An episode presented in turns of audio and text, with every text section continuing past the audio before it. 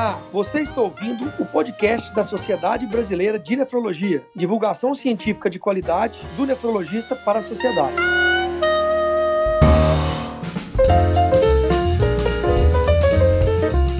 Olá, ouvintes da SBN. Eu sou o Daniel Calazans, vice-presidente da Sociedade Brasileira de Nefrologia, e hoje gravaremos o podcast com o time do Condora. Falaremos sobre doenças raras. E para contar com esse time brilhante, hoje temos Dr. Cassiano Augusto Braga, doutora Maria Helena, Dr. Luiz Gustavo Modelli, Dr. Precil Menezes. É um prazer muito grande contar com vocês e gostaria agora que cada um pudesse se apresentar, falar de suas principais qualificações e atividades. Doutora Maria Helena. Bom, pessoal, boa noite. Eu sou médica nefrologista, é, eu sou, fiz mestrado e doutorado na nefrologia na Escola Paulista de Medicina, Unifesp, e tenho formação em pediatria, sou nefrologista pediátrica e trabalho no Hospital das Clínicas da Universidade de São Paulo. E atualmente sou membro e vice-coordenadora do Comitê de Doenças Raras da Sociedade Brasileira de Nefrologia, que é uma grande empreitada que a sociedade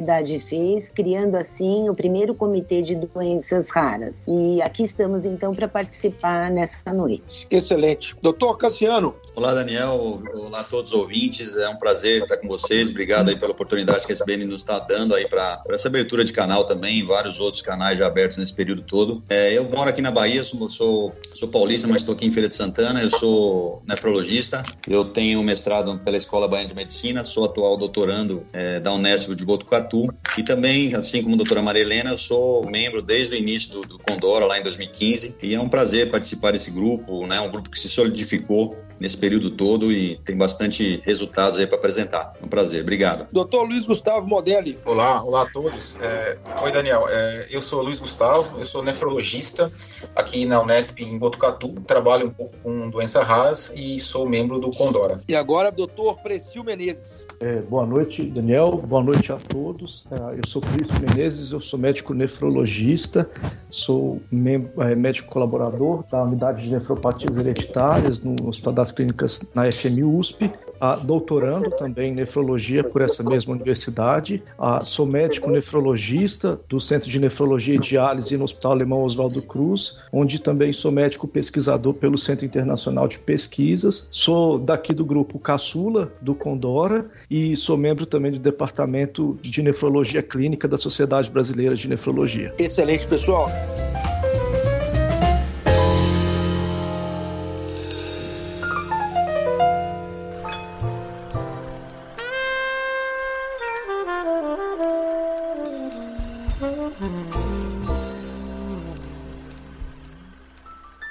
Começar esse podcast com a definição. O que, que é uma doença rara, doutora Maria Helena? Então, as doenças raras, elas é, são definidas é, de uma forma diferente, por exemplo, na Europa e no Brasil. Na Europa, é, é, uma doença rara é considerada quando ela comete um em cada dois mil habitantes. No Brasil, nós seguimos a orientação da Organização Mundial da Saúde, que é uma doença que acomete 1,3 para cada 2 mil, isto é, menos do que 65 pessoas em cada 100 mil habitantes. E existem, assim, mais, ah, em torno de 8 mil doenças raras já ah, definidas, né?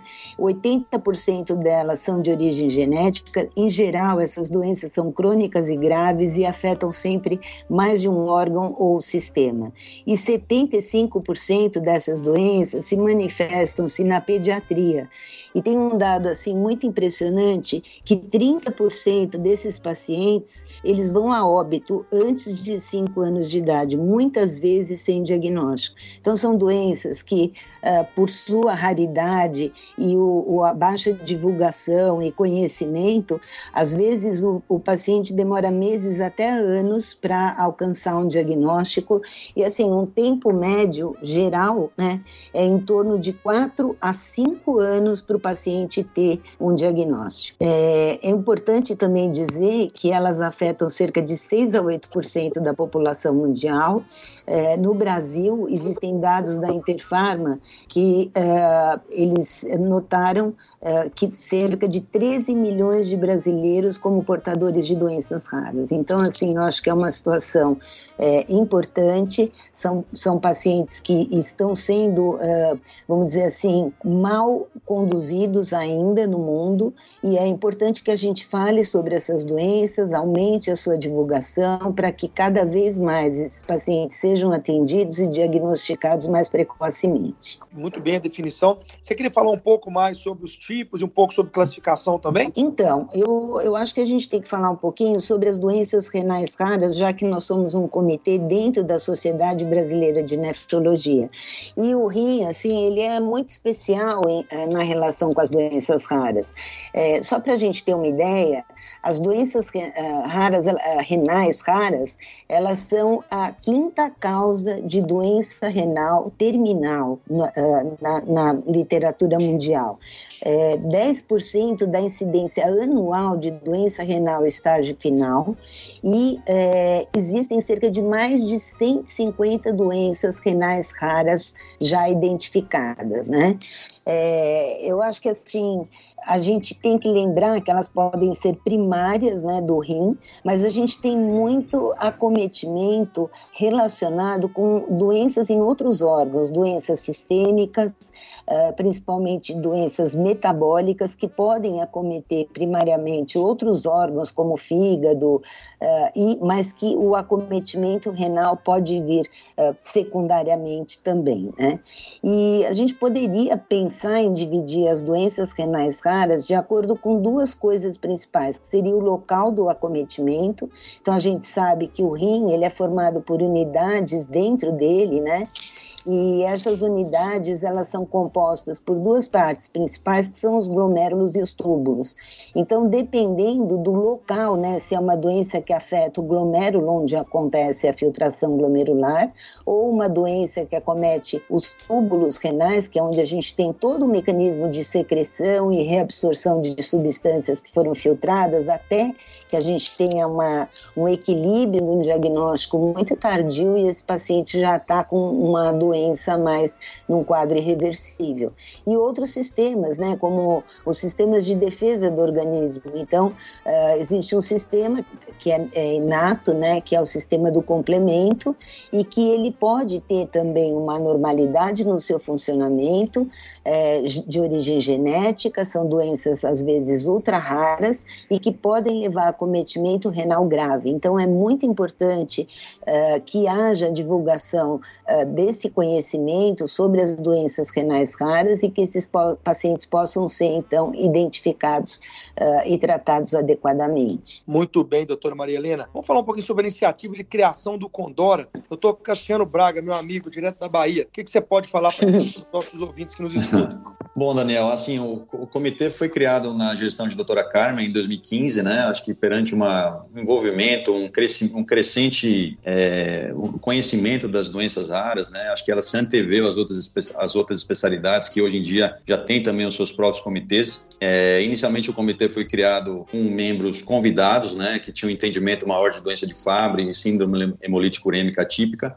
E conforme o tempo passou, esse grupo foi se solidificando, foi criando realmente, dando resultados o grupo foi se modificando em relação aos membros e hoje tem, a gente tem uma composição bastante grande. E um dos intuitos também, logicamente, do comitê, que se foi criado inicialmente, é justamente para ter uma representatividade maior perante os pacientes, para que se criem, como a doutora Marilena falou, é um grupo de pacientes bastante é, escasso de, de, de atendimento médico, de possibilidade de tratamento, a gente tem uma burocracia muito grande. Então, um dos nossos objetivos, um dos objetivos do comitê é justamente isso, entender melhor as doenças, expor isso para a sociedade, expor isso para os especialistas, né, para toda a sociedade médica de nefrologia para as outras especialidades, para que cada vez mais esse, esses, esses, entendimentos se solidifiquem e que o objetivo final é claramente sempre será é, é, objetivar um maior é, atendimento a esses pacientes, né? Excelente, Cassiano. Vamos falar um pouquinho sobre diagnóstico, mas antes eu queria falar sobre sinais e sintomas. Se a doutora Maria Helena pudesse falar um pouco, o que, que leva o médico a pensar numa doença rara? Quais são os sinais e sintomas mais frequentes? Olha, é difícil a gente falar isso de uma forma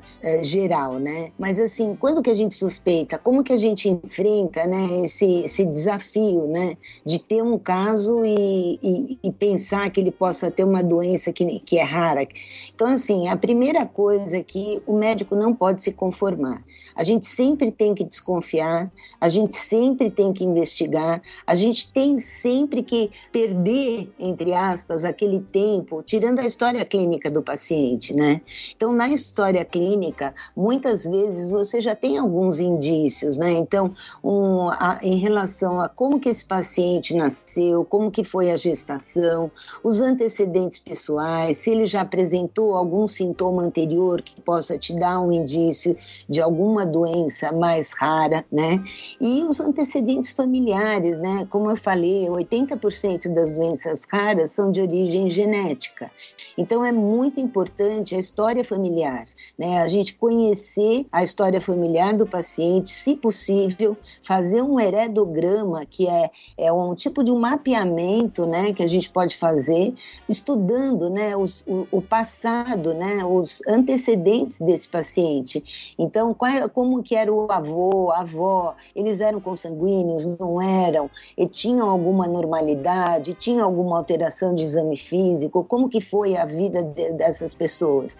Então, às vezes é difícil a gente ter toda essa informação numa primeira consulta. Então, todas as consultas a gente sempre deve repetir essas perguntas sobre a história familiar, sobre casos semelhantes na família. Então, por exemplo, num paciente é, que tem uma consanguinidade, a gente sabe que algumas doenças, elas é, de, de herança autossômica recessiva, elas vão ter uma maior incidência. Então, locais, famílias que, que, que sejam consanguíneas, a gente tem que sempre suspeitar que possa ter alguma dessas doenças. Então, tem os achados morfológicos, então, se o paciente tem algum, algum estigma, alguma marca facial, alguma coisa que te faça pensar em alguma uh, dessas doenças, né? Alterações oculares, ou às vezes o paciente tem uma doença renal, uma doença auditiva e ocular, é, você já pode pensar que possa ter é, algum acometimento genético, né? É, há, sempre na, na, pediatria, na nefrologia pediátrica, onde a maior parte desses pacientes acabam é, se manifestando e deveriam, assim, ser diagnosticados nessa ocasião, sempre avaliar o desenvolvimento, então o peso, o crescimento, que são sinais muito importantes, né, de que uma criança está se desenvolvendo bem.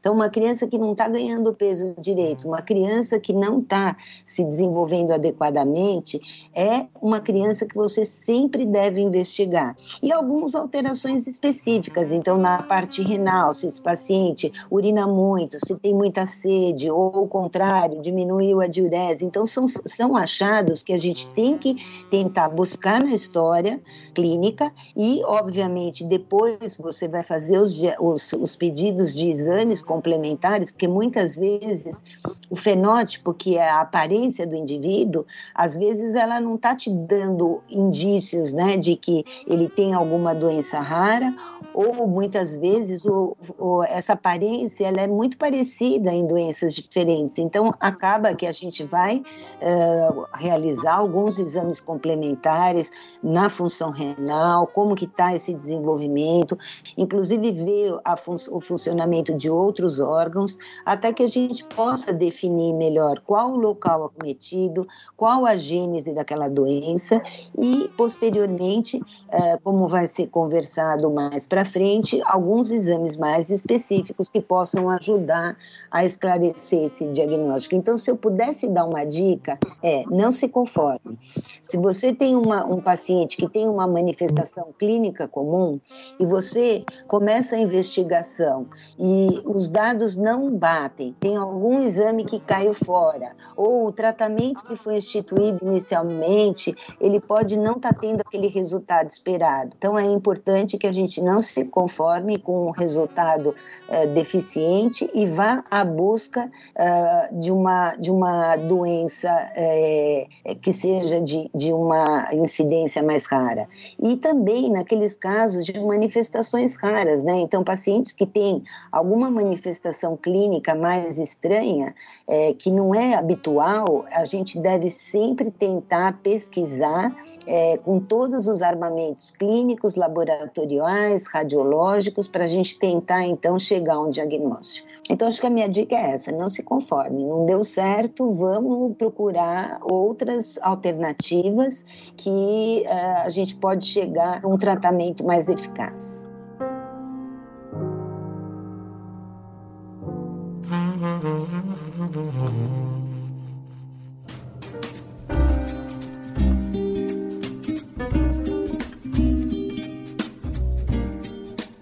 Excelente. Vamos agora para o doutor Precil Menezes. Doutor Precil, como que as doenças raras podem ser diagnosticadas? Ah, bom, Daniel, primeira coisa é o que a doutora Maria Helena já falou muito bem, que é se eu não penso em uma doença rara, eu não vou diagnosticar.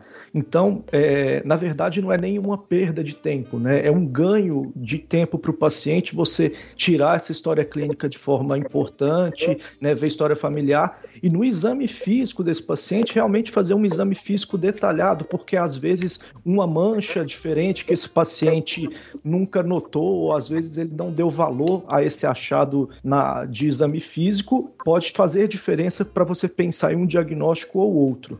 Como a doutora Maria Helena falou, então a gente tem diversos tipos de doenças raras que podem acometer o rim, algumas metabólicas, algumas, a, a maioria de fundo genético. Então, esse diagnóstico ele pode ser feito através então de análise de exames sanguíneos, de exames urinários, pode ser feito também através da dosagem de atividade de enzimas específicas, a dependerem da, da suspeita clínica que se tem da doença. A, a biópsia renal, em alguns casos de, de glomerulopatias ou doenças tubulares, ela pode auxiliar bastante, até já fechar o diagnóstico. E nisso eu venho ressaltar a importância de ter acesso na biópsia renal aos três tipos de microscopia, microscopia microscopia de luz, imunofluorescência e a microscopia eletrônica, porque muitos achados podem ser vistos apenas a microscopia eletrônica e os testes uhum. genéticos, né, que acabam sendo na prática clínica o nosso calcanhar de Aquiles, porque apesar de que cada vez estão mais disponíveis e com preços mais acessíveis, ainda não são de tão fácil uh, é, disponibilidade dentro da nossa prática clínica. Excelente, doutor Precio. Queria que você falasse um pouquinho quais são as dificuldades para o diagnóstico dos pacientes com doenças raras. Bom, a primeira, a primeira dificuldade, na verdade, é esse paciente chegar até um diagnóstico, né? Como a doutora Maria Helena bem falou, a, a média de tempo é em torno de quatro anos para se chegar a um diagnóstico e muitas vezes ele passa por diversas especialidades até que alguém né, tenha o insight de talvez ligar todas aquelas peças para que fechem esse diagnóstico. Uh, além disso, uh, se você pensar do ponto da perspectiva do, do paciente, às vezes muitas doenças podem ser assintomáticas e o paciente só descobrir que tem uma alteração de função renal por, in, por exames incidentais ou mesmo uh, quando ele acaba perdendo a função renal de forma importante, necessitando de diálise de urgência. Outra questão é que às vezes esses pacientes uh, eles não têm, têm falta de informação mesmo, muitas vezes por falta de condições financeiras, uh, e existe também aqueles que, pacientes que acabam dependendo né, do SUS para toda a questão de acesso à saúde, a dificuldade no tempo de encaminhamento né, para serviços de referência, uh, isso também posterga esse diagnóstico. Do ponto de vista médico, na verdade, as dificuldades principais são a falta de conhecimento e falta de capacitação. Como eu disse, se você não pensa, você não diagnostica.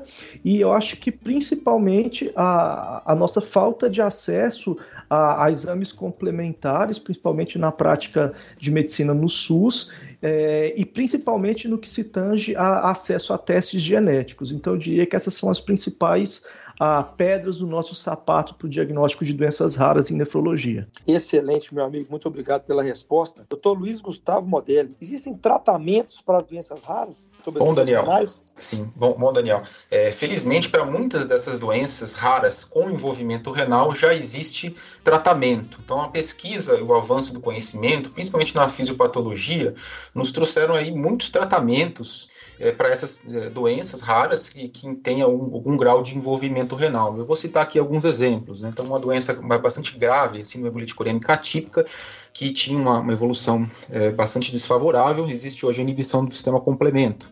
Para a doença de Fabry, existe a terapia de reposição enzimática.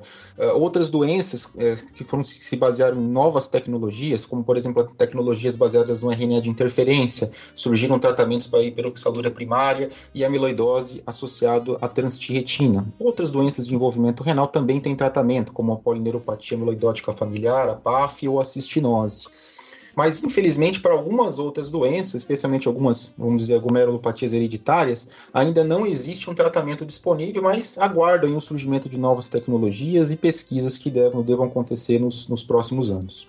Excelente, doutor Luiz, muito boa resposta. Doutor Precio, por favor, qual é a importância dos estudos de pesquisa clínica para doenças raras? Perfeito. Como o doutor Luiz Gustavo salientou bem, existem algumas condições que ainda não têm ah, medicações né, ou tratamentos específicos. Então, a primeira coisa que eu gostaria ah, de falar para todos os ouvintes é que, a partir do momento que uma droga ela, ela começa a ser estudada do ponto de vista de pesquisa clínica, já houve todo um caminho lá atrás. Né? Então, ah, teve pesquisas, na verdade, para o desenvolvimento da molécula, para a estabilidade dessa molécula, estudos de farmacodinâmica, estudos em animais para avaliar efeitos adversos. Então, quando, quando isso chega na parte clínica, ah, na verdade, já tem vários estudos aí de segurança e eficácia para começar o teste em humanos, tá? Então, em, é, muitas pessoas ainda têm o conceito errado de que esses estudos com, com humanos são é, tomá-los como cobaias, então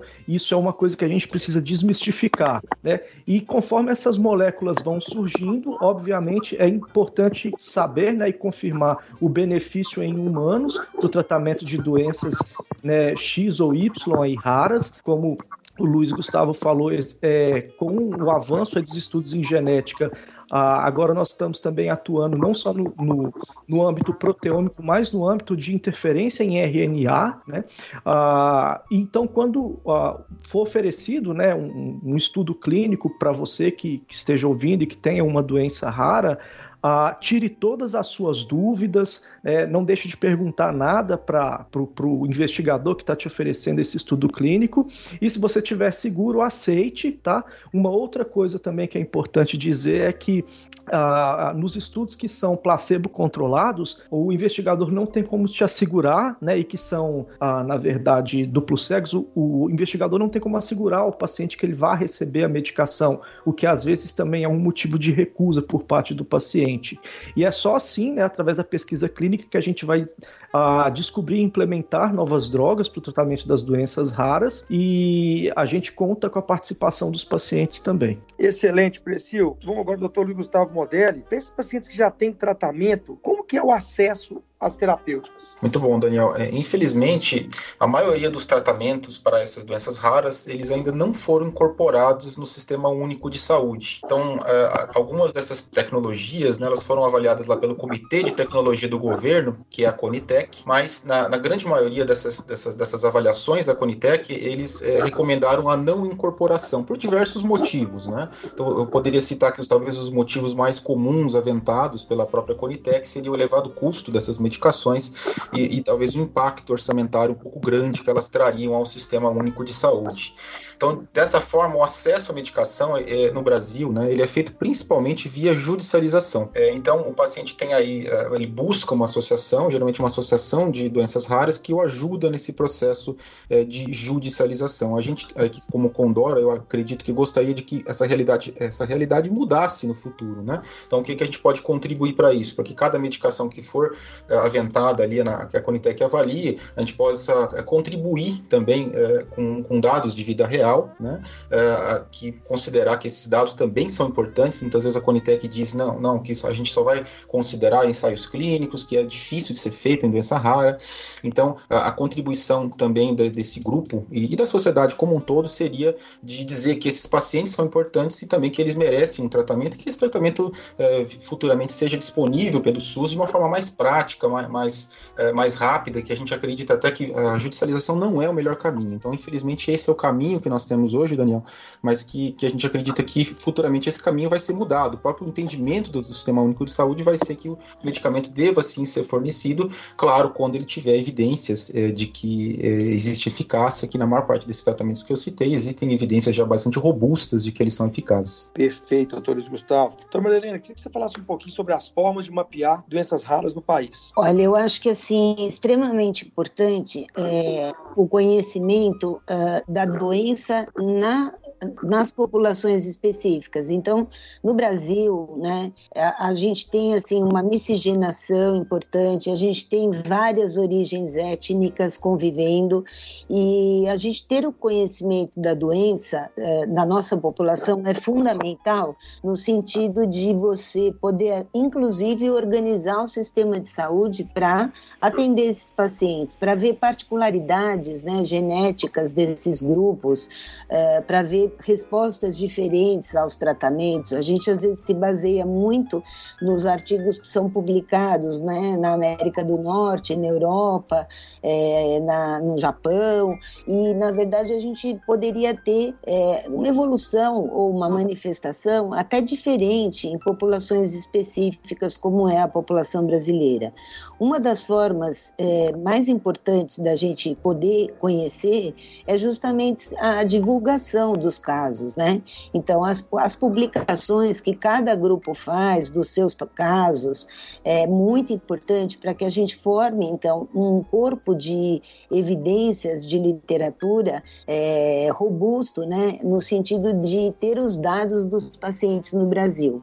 E uma forma, assim, que tem sido usada no mundo e que realmente é uma, uma pérola, né, que pode uh, colaborar, né, no, no atendimento e, a esses pacientes, uh, são os registros de doenças, né. Eu acho que isso foi, é um dos principais uh, objetivos, né, que, que o Condora tem, que é poder colaborar, então, no registro de algumas doenças que têm envolvimento renal. Então, assim, esses registros, eles são instrumentos poderosos, né, para a gente conhecer conhecer a doença. Uh, os registros eles podem ser locais, regionais, nacionais e até globais, né? Eu acho importante a gente ter o registro no nosso país, né? Sempre a gente vai ter, então, dados importantes, né, é, através dos registros. Por exemplo, a gente agora teve a publicação do registro de uma doença extremamente grave, que é a síndrome hemolítica urêmica atípica. Então, os dados que nós conseguimos captar com o registro de casos foi muito interessante, né, no sentido da gente detectar diferenças importantes, algumas ainda não relatadas na literatura entre os pacientes pediátricos e adultos portadores dessa doença e até uma particularidade no perfil genético dos pacientes brasileiros, que difere um pouco de outros lugares do mundo. Então, assim, conhecer os pacientes, saber onde eles estão, qual o número desses pacientes, quais a, qual a característica desses pacientes, no sentido socioeconômico, no sentido biológico, né? Eu acho que, assim, fundamental para que a gente possa divulgar a doença, conhecer a doença no Brasil, Brasil, uh, aumentar o alerta dos médicos, né, inclusive dos médicos mais generalistas que possam atender esses pacientes inicialmente. Então, assim, uma, um, um um grande objetivo do Condora é a criação dos registros de doença. No momento, nós já temos o registro de síndrome hemolítica urêmica atípica, nós temos o registro de doença de fábrica, nós mandamos agora um, um resumo desse, dos dados desse registro a ser apresentado no Congresso Brasileiro de Nefrologia no próximo semestre, e já está online o registro da doença, que é uma doença extremamente grave, crônica e deteriorante, que é a cistinose nefropática. E outros registros já estão sendo construídos e eles ficam, então, na uh, na página da Sociedade Brasileira de Nefrologia, que é quem dá suporte e apoio ao Condora e aos registros. E assim, é muito importante. Inclusive, a gente gosta de falar isso para os próprios pacientes, para que eles incentivem os seus médicos a registrarem os casos uh, nos registros. Né? Então, acho que é uma das formas bastante importantes da gente ter o conhecimento, saber onde estão os casos e poder, então, nos organizar uh, enquanto sistema de saúde para diagnosticar e tratar esses pacientes. Excelente, doutora Marilena.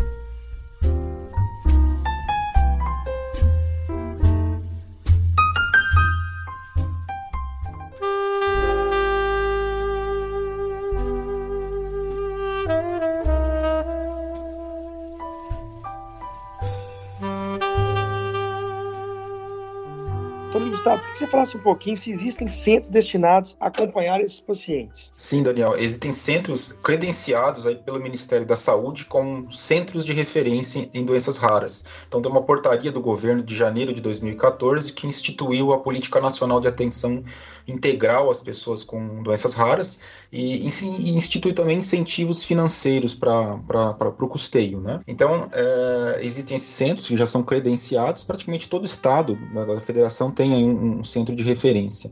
Mas afora esses centros de referência, existem outros que não são formais, não são uhum. credenciados pelo Ministério da Saúde, mas que também atendem uhum. esse tipo de paciente. O nosso centro aqui em Botucatu, por exemplo, ele não está credenciado no Ministério da Saúde, mas é um centro que atende uhum. é, pacientes com, com, com, doenças raras. Né? Geralmente esses centros eles estão ligados a, a hospitais universitários, mas não necessariamente. Então eu poderia dizer que existem vários centros, o paciente que o ouvinte pode procurar, é, fazer uma busca rápida pela internet, centros de referência em doença rara, ele vai achar um, um centro mais próximo do, no seu estado ou mais próximo de sua residência. Excelente. Doutor Precio, qual é a importância das associações dos pacientes nesse tipo de doença rara é, renal? Bom, a primeira coisa é que, como o próprio nome diz, uma doença rara, então existem poucos casos. Né? Então, a primeira coisa, na verdade, é contato da pessoa com outras pessoas com a mesma condição. Né? Isso pode auxiliar muito do ponto de vista psicológico, dividir sintomas, dividir experiências. Ah, uma outra coisa é que essas associações elas tendem a ser muito bem organizadas. Então, ah, existem então ah, todo um auxílio jurídico aí a respeito de direitos dos pacientes é, com aquela condição clínica que, que ele apresenta, a questão também sobre informação e acesso a, a novos tipos de tratamento, às novas drogas.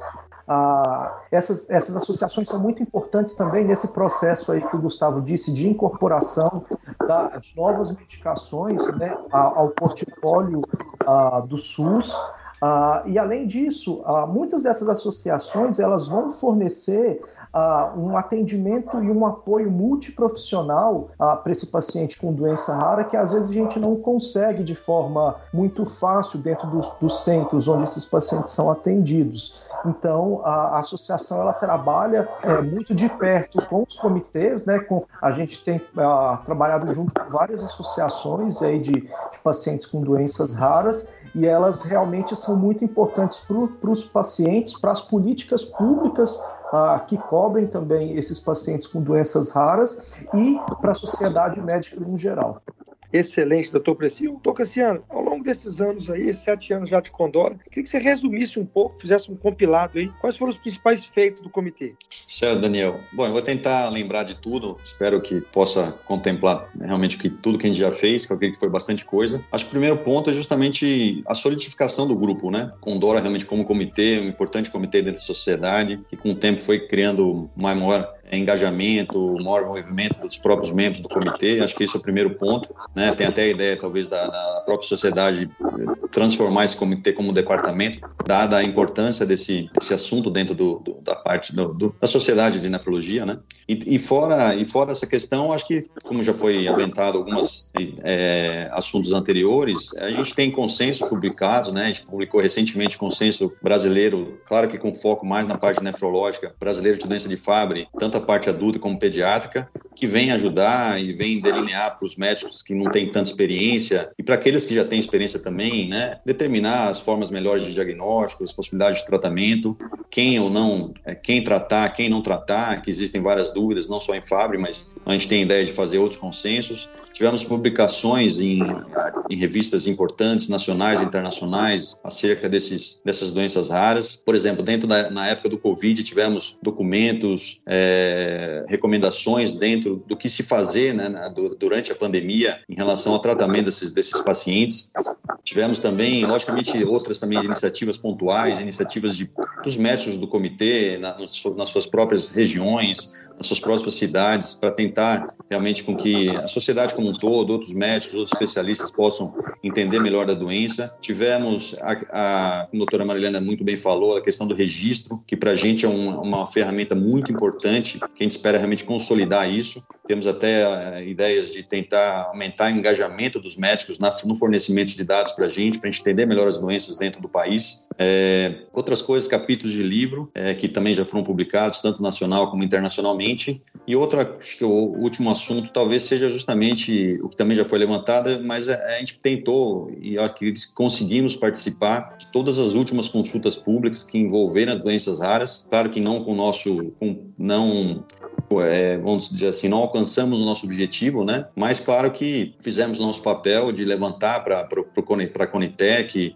levantar os pontos positivos de cada, de cada molécula, de cada tratamento que foi é, aventada a possibilidade de incorporação. E pretendemos realmente continuar nessa toada aí para que consigamos aí, o, né, engajar envolver tratar esses pacientes da melhor maneira possível. Excelente. Quais são os planos e projetos aí para as próximas gestões, doutor Cassiano? Então, acho que passa tudo pelo, pelo, por tudo que eu falei inicialmente e consolidar tudo que foi, foi feito, né? Aumentar as publicações, aumentar o número de registros, aumentar o envolvimento, o engajamento dos médicos, né? Estamos pensando aí alternativas justamente para aumentar esse engajamento, aumentar o envolvimento, é, é, né? para que os médicos, na, na sua maioria, possam fornecer dados, para a gente conheça realmente a realidade da doença, das doenças doenças raras no país. É, pretendemos, claro que existem milhares de doenças raras, a gente não vai conseguir envolver todas, mas dentre as principais, vamos tentar aumentar esse, esse foco aí em algumas doenças mais, né, para con conquistar registros, é, consensos. Existem a ideia de envolver não só a Sociedade Brasileira de Nefrologia, como outras especialidades do país, para a criação de diretrizes, né, que tem um impacto maior, né, tem uma força maior em relação a, a direcionamento de tratamento, né, tem, tem, tem uma robustez maior realmente na, na, nas nossas recomendações, indicações e continuar aí no nosso dia a dia, envolvimento ou envolvendo outros médicos, consolidando com Dora, né? Esse é o nosso objetivo principal e eu acredito que estamos conseguindo é, consolidar. Excelente, Tocassina. Estamos chegando já aí na reta final. Queria que você falasse um pouco como que funciona aí o papel do Condora junto ao Ministério da Saúde para aprovar esses medicamentos, tratamentos, como que funciona para o público leigo que está em casa que nos escuta?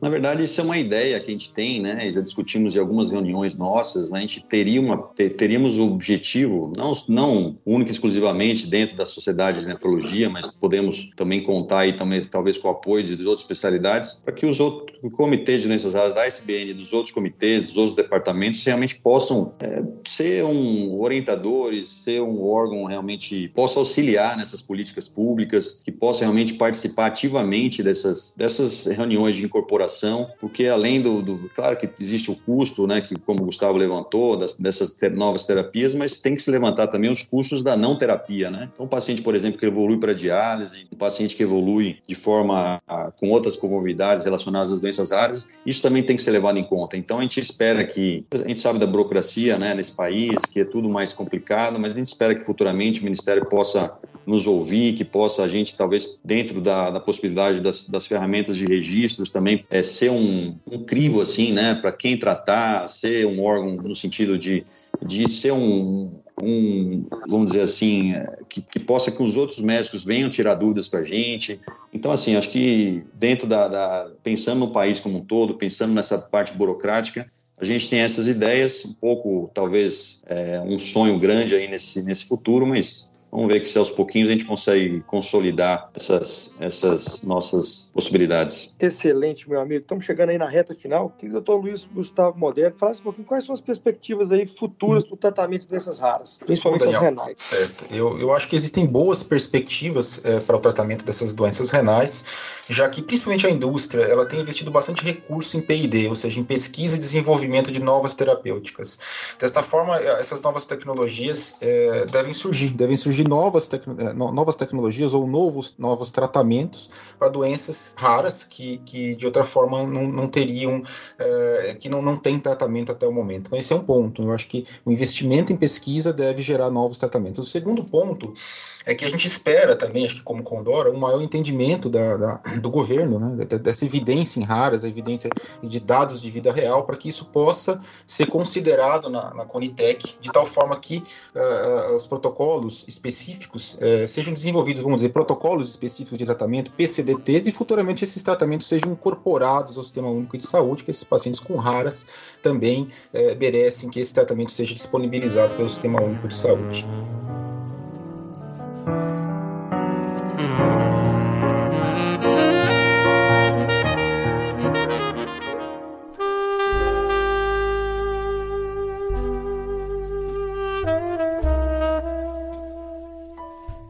Excelente. Estamos chegando na reta final, passou num segundo. Gostei muito desse episódio. Eu queria agora cada um deixar seu comentário final, seu agradecimento. Agradeço imensamente aí aos quatro colegas que são referências em doenças raras em todo o país. E o meu muito obrigado a todos os ouvintes que crescem a cada ano. Muito obrigado, Tarek, mais uma edição e vamos nessa. Doutora Maria Helena, se quiser fazer suas considerações finais, meu muito obrigado. Olha, nós aqui agradecemos, Daniel, a oportunidade que a SBN sempre eh, nos dá.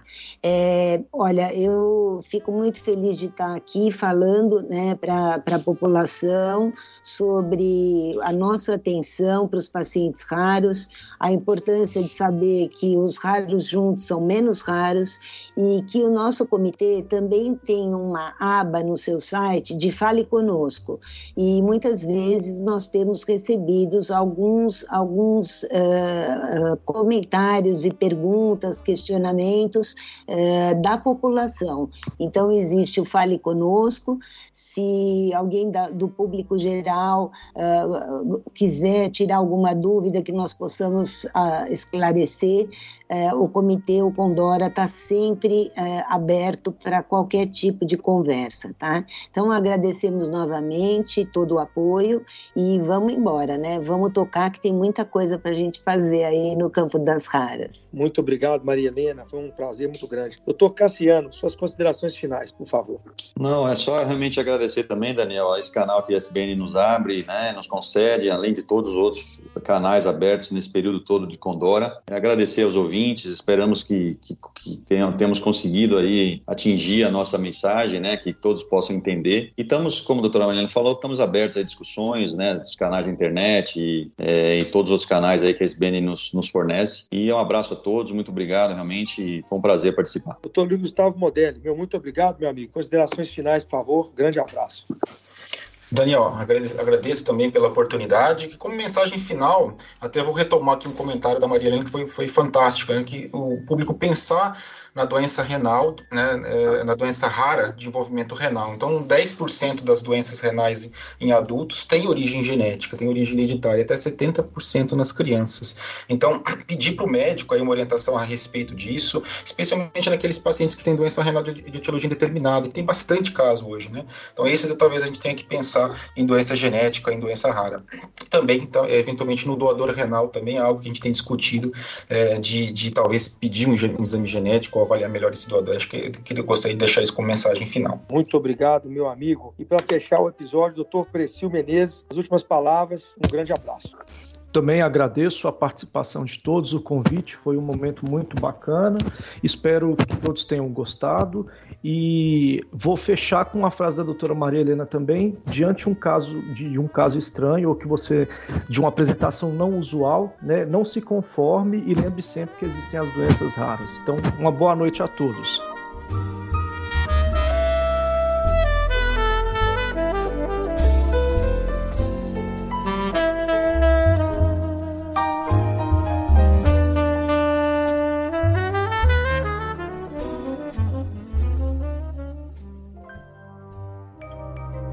Este programa foi produzido por Mentes Deviantes. deviante.com.br. Este programa foi editado por Tapcast. Edições e produções de podcast.